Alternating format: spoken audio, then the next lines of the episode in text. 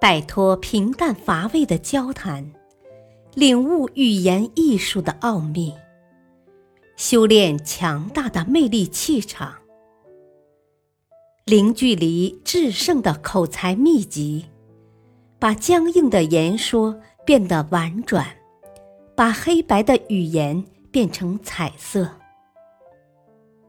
幽默沟通学第三节：修炼十二招，变身幽默达人。第一小节：妙用夸张，幽默是无限制的。幽默心得。所谓夸张，是指为达到某种表达需要，着意对事物的形象、特征、作用、程度等方面予以扩大或缩小的修辞方式。夸张式幽默，即将事实进行无限制的夸张，进而营造出一种极不协调的喜剧效果。夸张不同于吹牛。吹牛不过是简单的吹嘘自己的能力，而夸张则是刻意扩大或缩小客观事物，但仍旧使人感到真实性与合理性，造成一种幽默的效果。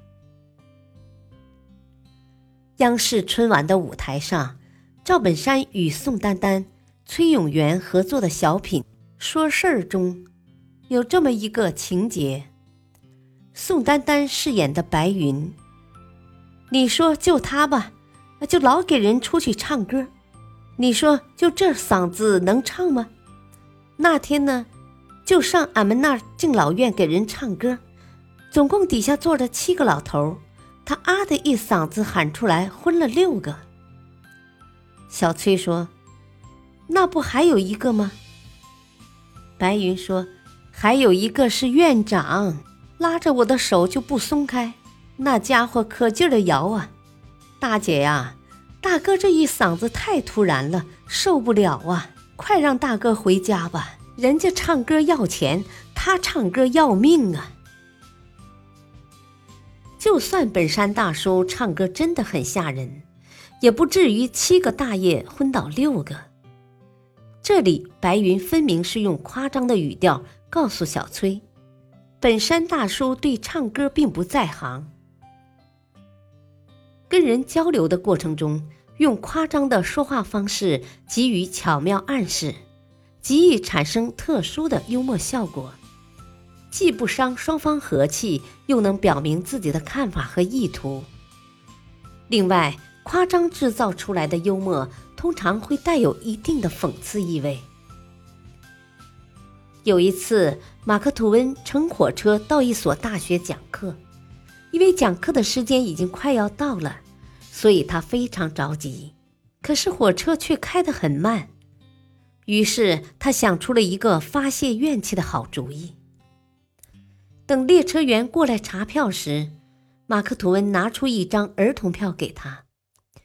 这位列车员也挺幽默，故意上下打量一番，说。真有意思，看不出您还是个孩子了。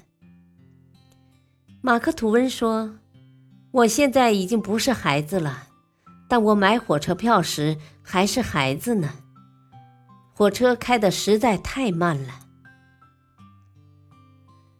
火车开的确实是有些慢了，但也不可能慢到让一个人从小孩长成大人。”马克吐温想表达的是车速太慢，但他没有直接将自己的不满对乘务员抱怨，而是巧妙地对火车的缓慢程度做出了无限制的夸张，令人捧腹大笑。